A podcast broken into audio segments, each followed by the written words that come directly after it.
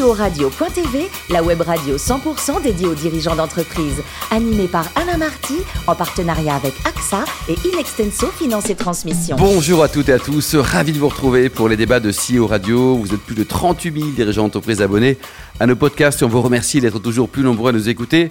Chaque semaine, vous pouvez bien sûr réagir, c'est même conseiller sur les réseaux sociaux. Notre débat du jour a pour thème comment trouver les ressources pour se réinventer? On attend toutes vos réactions sur notre compte Twitter, CEO Radio-du-bas TV. Pour témoigner, j'ai le plaisir d'accueillir non pas un ni deux, mais trois experts. David Corona, ancien négociateur du GIGN, auteur de Négocier aux éditions Grasset et dirigeant d'entreprise. Bonjour David. Bonjour. Édouard Marguin, COO de Donc le directeur des opérations. Bonjour Édouard. Bonjour. Fabrice Develay, le fondateur et le dirigeant de J-Collect. Bonjour Fabrice. Bonjour. Alors, d'abord un mot sur vos parcours respectifs. On commence par vous David. Vous avez passé 12 ans au sein du GIGN et vous avez notamment vécu Charlie Hebdo. C'était en 2015. Oui, effectivement, c'était une des missions emblématiques que j'ai eu la chance de, de, piloter pour la négociation. Ouais. Et alors vous avez formé plus de 350 personnes, euh, négociatrices et négociateurs pour la gendarmerie. Les plus habiles en négo sont les femmes ou les hommes? Ça dépend des situations. Les deux ont des compétences euh, et j'ai même envie de vous dire, c'est même pas sexué. Il y a des, des, négociatrices qui ont de la masculinité dans leurs négociations et des négociateurs qui ont de la féminité dans leurs négociations. Oh là là, Edouard, c'est quoi un vin masculin ou féminin là? Ça existe ça ou pas? Non, j'espère que le vin n'est ouais. pas euh, ouais, même si euh, la réalité c'est qu'il y a encore beaucoup plus d'hommes pour l'instant. En 2020, David, vous avez créé avec euh, Anne Gervaise Vendange la société Incognita. Alors quel service proposez-vous? On propose plusieurs services, mais notre cœur de métier, c'est la gestion de crise, la communication de crise, la négociation opérationnelle. On fait aussi du profiling et on a une, une corde à notre arc qui est particulière, c'est qu'on gère les ransomware pour les entreprises. Ah oui, et donc la clientèle, c'est quoi? C'est les grands comptes, c'est les ETI Ça va des, des, ça passe de la PME par les grands groupes, les ETI, euh, c'est plutôt des grandes entreprises. Édouard, vous êtes né en 1983, vous êtes diplômé d'une super école de commerce, Grenoble École de Management, j'aime pour les intimes. Vous avez commencé par l'audit avant de rejoindre une start-up dans l'optique. Racontez-nous. Oui, effectivement. Fitting Box, qui, qui éditait des logiciels en, en SaaS. Euh, de la réalité virtuelle, il y a, à l'époque, ça voulait pas dire grand-chose, maintenant de plus en plus. Oui. Euh, depuis, ils sont devenus leader mondial sur ce secteur de, de, de niche. Mais je vendais des logiciels d'essayage virtuel de lunettes euh, aux sites qui vendaient des lunettes dans le monde, puisqu'ils commençaient à se lancer un peu des sites e-commerce de vente d'optique. Puis on a fini par créer notre propre site d'optique. Euh, Ouais. Sensi, euh, revendu quelques années plus tard à Acuitis. Et alors, bosser avec euh, Marc Simontini, c'est comment? C'est bien, c'est sympa. Euh, en tout cas, c'est bosser avec quelqu'un qui a beaucoup de vision et qui est très orienté client. Euh, donc c'est toujours euh, éminemment sympathique de bosser avec quelqu'un qui a envie de faire des choses pour nos clients. Bon, vous avez rejoint en 2015 votre Nirvana professionnel avec Lavinia. Un mot sur l'historique, c'est quoi votre métier? Le, le, métier de Lavinia, c'est simple, c'est de la distribution de vin, de champagne et de spiritueux d'exception. L'exception, ça commence dès 10-15 euros, mais ce sont des vignerons partout en France et dans le monde qui font euh, ce qu'on croit être les vins d'exception qu'on sélectionne, donc euh, un peu plus de 6000 références euh, d'un peu partout dans le, dans le monde qu'on distribue dans nos caves, en France, en Espagne, en Suisse. Euh, et puis sur Internet de plus en plus. Ouais, vous êtes arrivé d'abord pour le digital, maintenant vous êtes devenu le, le patron des opérations, c'est ça? Exactement. Fabrice, c'est à vous maintenant. Alors vous êtes né en 1965, vous avez d'abord été huissier avant de devenir brasseur, en tout cas d'embrasser le monde de la bière. Racontez-nous. Alors, euh, huissier, oui. Brasseur, non. J'étais importateur de bière libanaise en Espagne. C'est très ciblé comme truc, quand même. Hein. Très, très ciblé. Et alors, quelle est la meilleure bière libanaise qui existe aujourd'hui? À l'époque, et ça l'est toujours, c'est la, la, bière qui s'appelle 961, qui est l'indicatif téléphonique du Liban. Vous vendez chez Lavinia Vous vendez un peu de bière aussi euh, Non, mais on travaille avec une brasserie ah. euh, voilà, pour, pour avoir une référence de bière. Voilà. Et vous avez aussi, euh, Fabrice, passé pas mal de temps dans, dans le milieu musical?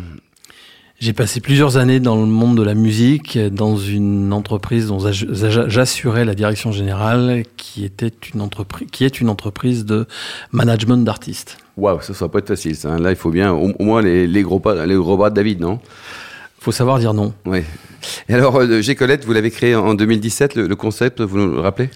J-Collect, c'est une plateforme euh, di entièrement digitalisée de recouvrement de créances euh, au service de nos clients et tout en étant au service des clients défaillants. Et donc vos clients, si vous êtes en B2B, B2C, qui sont les, les clients finaux?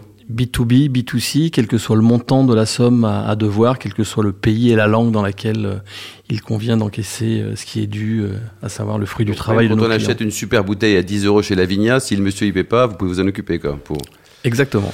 Alors, dites-nous, aujourd'hui, on parle de crise, d'enjeux économiques et on lit beaucoup de choses, hein, notamment suite à la crise sanitaire. Il faut repenser nos industries, les managers doivent-ils se réinventer?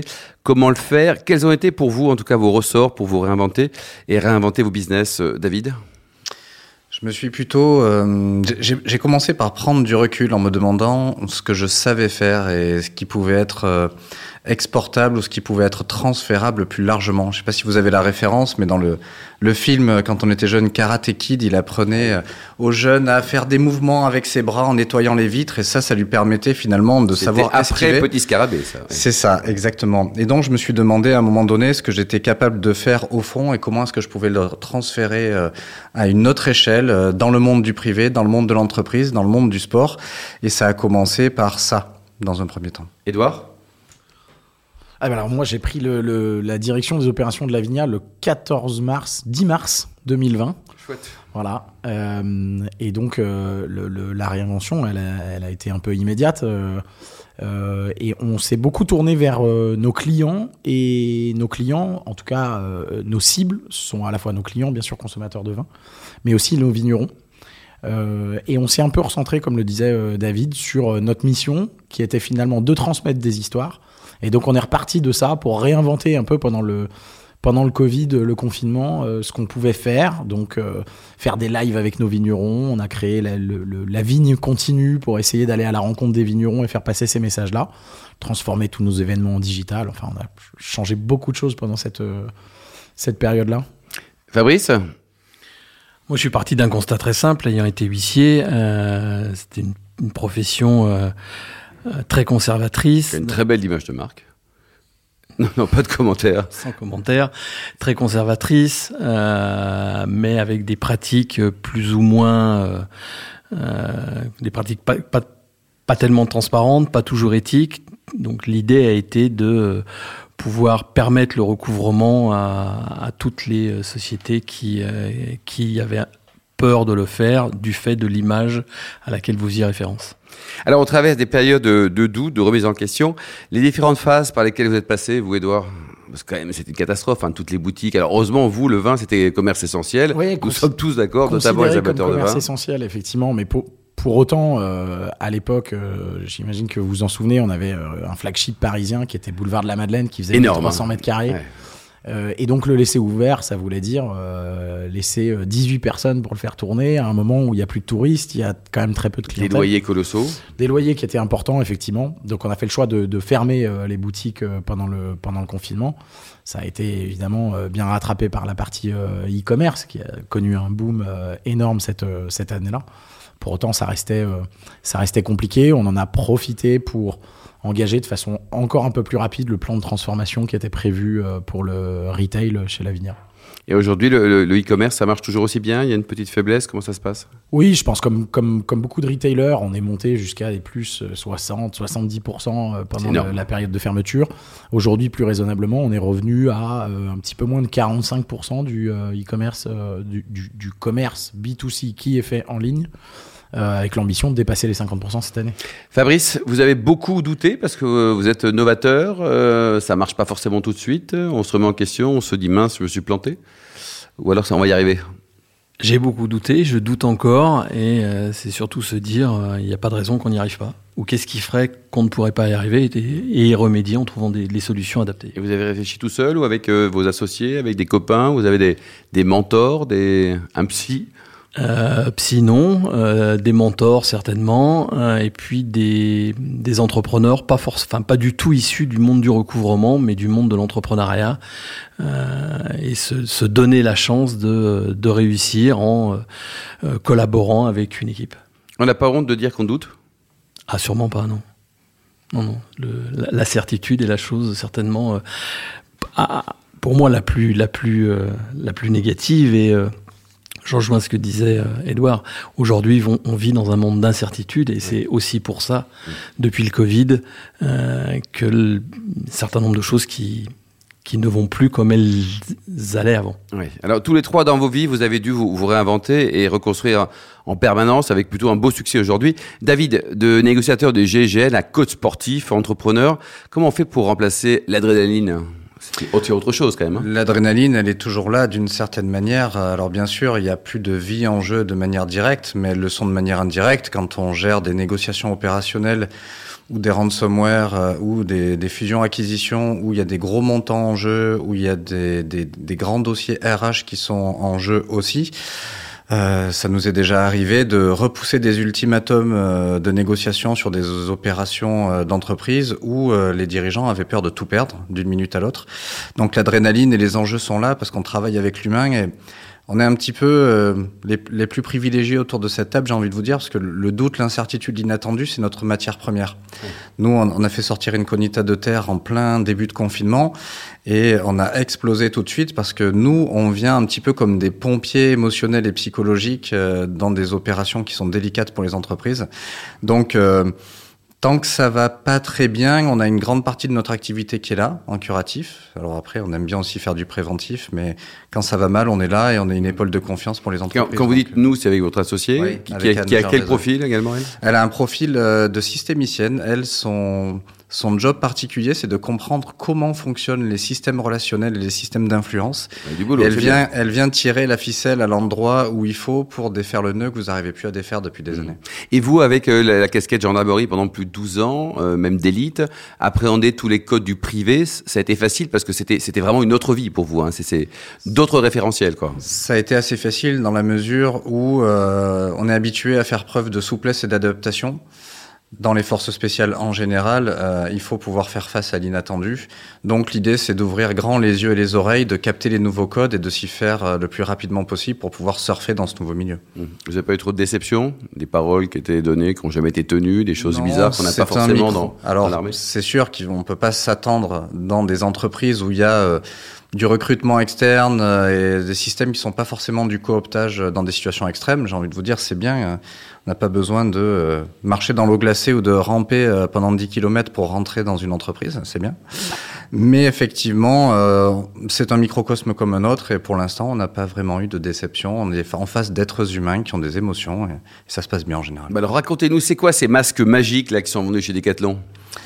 Euh, c'est venu assez naturellement quand euh, j'ai commencé à faire de la recherche et développement euh, pour la négociation GIGN. Je me suis dirigé de mon côté vers vers l'hypnose. Et en découvrant l'hypnose, j'ai découvert le coaching sportif et c'est allé assez vite en fait. J'ai commencé à avoir des premiers coachings en marge de mon travail et je me suis retrouvé rapidement aux Jeux Olympiques de Rio en 2016. Et avec plein de sportifs, j'ai commencé à regarder ce que je faisais. J'ai fait de la R&D, des statistiques, et on s'est aperçu qu'il y avait une méthode à inventer qui était assez simple à mettre en œuvre.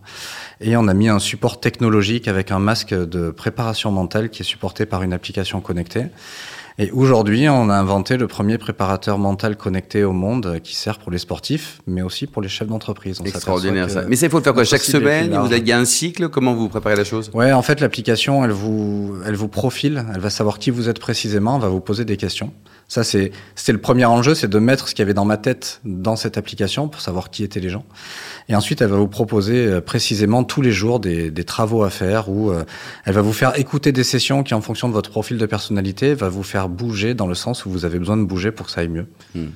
Et Fabrice, pour vous motiver, euh, vous mettez le casque de, de, David ou pas? Parce que quand on a joué très longtemps en rugby comme vous, quelque part, c'est une autre préparation mentale aussi. Quoi. Alors le casque de David, pas encore, bientôt certainement.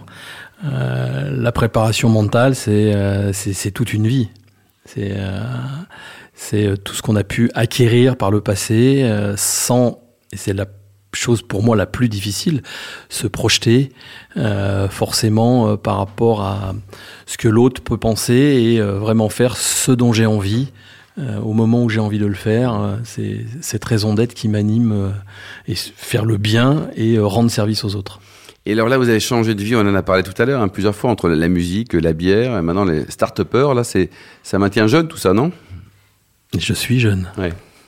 Non, mais ça veut dire quoi? Ça veut dire qu'on peut vraiment changer de vie avec autant d'enthousiasme en se disant je vais y arriver, je vais y arriver? Quand on pose la enfin, on, m'a posé la question la semaine dernière, euh, et c'est pas c'est, pas quelque chose auquel on, réfléchit. C'est euh, où c'est inné, où c'est un instinct, où c'est une animalité, mais c'est aller de l'avant, en se posant des questions et aller de l'avant et se dire qu'on ne peut qu'y arriver. Et alors que vous aimez convaincre, hein, rappelez-nous un peu le, fonctionnement de J-Collect, comment ça marche par rapport à d'autres personnes dans le recouvrement Pourquoi est-ce que c'est votre solution qui est la meilleure? Notre solution est certainement la meilleure. Il y en a d'autres euh, qui sont euh, qui sont très bien aussi. Aujourd'hui, c'est parce qu'on le propose à, tout le monde, euh, quel que soit le pays, le montant, qui, quelle que soit la personne qui veut encaisser le fruit de son travail. Euh, que ce soit euh, en Chine, comme on le fait pour des, des leaders du e-commerce, que ce soit sur de la mobilité urbaine euh, partout en Europe, que ce soit pour le menuisier du coin de la rue qui a fait une cuisine et qui n'est pas payé de sa cuisine. Il y a, il y a une spécificité qui anime J. Colette constamment, c'est l'innovation. C'est rendre service par des choses qui sont courantes dont on se sert tous les jours, mais arriver à les transposer dans le monde du recouvrement. Et avoir des clients heureux aussi quand même. Et avoir des clients heureux et satisfaits. Votre premier client, c'était qui? Le tout premier client que vous avez confiance, parce que les startups, tout le monde dit c'est génial, mais enfin après il y a le concret. Est-ce qu'on les fait bosser ou pas? Le tout premier client, je crois que c'était un fournisseur d'encre de tatoueurs. Ah oui, et qu'est-ce qu'il avait comme impayé là? Parce que si on fait un tatouage. Euh, le, je pense que enfin, le tatoueur ne lui payait pas euh, l'encre qu'il lui avait euh, fournie. Alors, Edouard, vous, quand on arrive, hein, on a vu, vous avez pris les, rênes de cette belle société Lavinia. Donc, après, vous avez eu les gilets jaunes, la Covid. Enfin, il y a de quoi suicider chez vous, là, non? C'était pas une période facile, mais je pense qu'elle ne l'était pour, pour personne. C'était une période, en réalité, de, de réinvention. Et en ça c'était un moment aussi euh, finalement assez exaltant. Ça nous a permis de mettre en place plein de choses. Aujourd'hui, euh, Lavinia, c'est une entreprise qui se porte bien, qui se porte même plutôt mieux que ce qu'elle se portait. On va vers de la croissance plus euh, durable, plus rentable. On va garder les fondamentaux. finalement, c'est assez simple notre métier dans la distribution. C'est des loyers, c'est de la masse salariale, c'est des stocks et c'est de la confiance c'est de la confiance que euh, la entretient depuis 20 ans avec les vignerons et qui fait qu'aujourd'hui, au moment où euh, on commence à avoir du mal à se fournir en vin, bah, la Vigna conserve ses relations. bien, donc. Euh, euh, on aime bien euh, nos équipes et on le rend bien, je l'espère. Euh, et comment on fait pour lutter contre la grande distribution qui est quand même qui, collecte, j'ai le cas de le dire, beaucoup beaucoup de ventes de vin chaque année en France? Comment est-ce qu'on se différencie On joue pas du tout sur le même terrain aujourd'hui. 80% de notre gamme ne dispose pas d'EAN, les fameux codes barres qu'on retrouve sur les sur le, vin. Donc ce sont des vignerons qui de toute façon ne vendent pas en grande distribution. Donc vraiment, on, on travaille pas sur la même gamme. On travaille avec plus de 700 vignerons mais dont certains nous fournissent 12, euh, 24 bouteilles à l'année. Et la clientèle, ce sont des, femmes, des hommes, des jeunes, des anciens? La clientèle s'est beaucoup rajeunie ces dernières années. Euh, elle reste toujours majoritairement euh, masculine, même si elle s'est plutôt féminisée ces dernières années. De, de, plus en plus jeunes et des amateurs à la fois de très grands vins, bien sûr, euh, les, grandes étiquettes qu'on connaît, les grands crus classés euh, bordelais, les premiers crus euh, bourguignons, mais de plus en plus curieuse d'aller voir qui sont les stars de, demain. J'ai coutume de dire que la Vigna, si on devait le résumer, c'est un peu le découvreur des, stars d'hier, d'aujourd'hui et de demain. Et donc on a tous ces gens qui ont fait l'histoire du vin de ces 20 dernières années et bien plus, mm-hmm. bien entendu mais on essaye d'aller trouver ceux qui feront les 20 prochaines. Ouais, ça, c'est quand même très fort, parce que pour l'instant, ils sont pas encore trop chers, mais demain, ils vont peut-être aussi tout le sujet. C'est tout le sujet. Et Edouard, tout, on est à bord de, de CEO Radio, on parle à une clientèle de dirigeants d'entreprise, des auditeurs. Vous avez également une offre au cadeau d'affaires ou pas du tout? Si, absolument, qui, euh, euh, qui, qui, représente aujourd'hui plusieurs millions d'euros euh, chez nous. Donc, il y a une offre qui s'est beaucoup développée pour les comités d'entreprise, pour le euh, euh, les professions libérales, on a beaucoup de chefs d'entreprise qui font leurs cadeaux d'affaires euh, à travers nous. On leur fait des, petits coffrets personnalisés. Euh. Et tout ça, ça arrive vraiment juste avant Noël, pas le 36 mai, janvier. Et tout ça est garanti avant Noël. À vie, quoi. Pour terminer, quels sont les, conseils justement que vous pourriez donner à ceux qui vont devoir se reconstruire David, les, deux, trois idées forces, c'est-à-dire voilà, quelqu'un doit, doit changer, se réinventer, se reconstruire. Qu'est-ce qu'on peut donner comme conseil, indépendamment de courir chez Decathlon pour acheter votre masque bah, de, de, de, se faire confiance dans un premier premier temps et euh, de, de laisser euh, l'opportunité et l'ouverture euh, de ce que propose la vie vous apporter des challenges. je lisais un bouquin l'autre jour qui est de Simon Sinek, qui est le jeu infini. La vie, le business, c'est un jeu infini. Si vous courez après une ligne d'arrivée, si vous courez après un objectif, si vous courez après des choses qui sont trop étroite dans votre cadre d'esprit et dans ce que vous influencez, dans ce que vous influez dans l'énergie de votre euh, entreprise, vous allez forcément vous casser la figure, ce qui n'est pas forcément un problème. Il y a de la résilience et il y a le fait d'y retourner, mais euh, vous jouez une partie qui ne se terminera que dans des dizaines d'années, et euh, c'est de cette hauteur-là que je voudrais que les gens puissent euh, puissent prendre pour se dire, ok, là il s'est passé quelque chose de problématique quelles ressources j'ai pour faire face et quelles compétences j'ai pour passer euh, au-delà de ça. Et on continue. Et comme le disait euh, Fabrice, euh, il y a des challenges qui se présentent et on les prend les uns après les autres. Alors pourquoi il faut acheter votre bouquin négocié chez édité chez Grasset Pourquoi faut le- les deux bonnes raisons de l'acheter?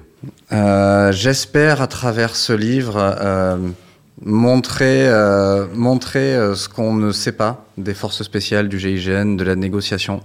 J'espère euh, donner un témoignage très humain avec euh, des failles, avec des doutes, comme tu le disais, euh, Fabrice.